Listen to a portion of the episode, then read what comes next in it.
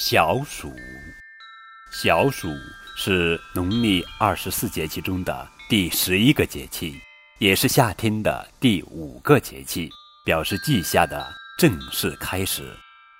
暑是炎热的意思，小暑为小热，表示天气开始变热，但还不是特别热。相比大暑而言，还没到最热。此时。全国大部分地区已进入盛夏时节，小暑正值初伏前后，空气湿度逐渐加大，天气日渐闷热，人们外出时要注意防暑。小暑时节一般有尝新米、投伏吃饺子、吃伏羊、吃藕等习俗。接下来，高个子叔叔要讲一讲关于小暑的故事：小白龙探母。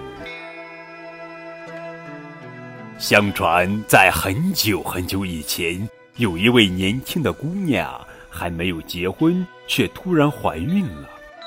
姑娘的父母虽然知道女儿一向知书达理，绝不会做出什么有伤风化的事情，但是眼见女儿的肚子一天天大起来，还是忍不住问女儿：到底有没有一时糊涂，做了什么不妥之事？可怜的姑娘百口莫辩，只是一再哭着，保证自己一直大门不出，二门不迈，没有和任何男子有过亲密往来。姑娘的母亲实在想不通，就随口问道：“那你有没有吃过什么奇怪的东西？”姑娘想来想去，只记得有一天下雨，自己在屋檐下接了点屋檐的水喝了。一家人无可奈何。想着腹中毕竟也是一条性命，只好等着姑娘十月怀胎，将孩子生下来。更加奇怪的是，寻常宝宝怀胎十月就会降生，可是姑娘一怀就是十四个月。旧时医疗条件有限，女子生产常有性命之忧，因此有“孩子奔生，娘奔死”的说法。这话说的正是这位可怜的姑娘。姑娘临产之时受尽苦楚，生下孩子之后本就奄奄一息，谁曾想，一朝诞下的不是婴孩，而是一条小白蛇。受此惊吓，姑娘当场就气绝身亡了。妈妈死了，但这小白蛇却见风就长，不大一会就长成了一条小白龙，而且还在母亲的身旁一番亲昵，然后。腾云驾雾地离开了，姑娘的家人悲痛欲绝，只好将她埋葬了。事情并没有就此结束。第二年小暑前后，就在小白龙出生的那天，离去的小白龙竟然回来了。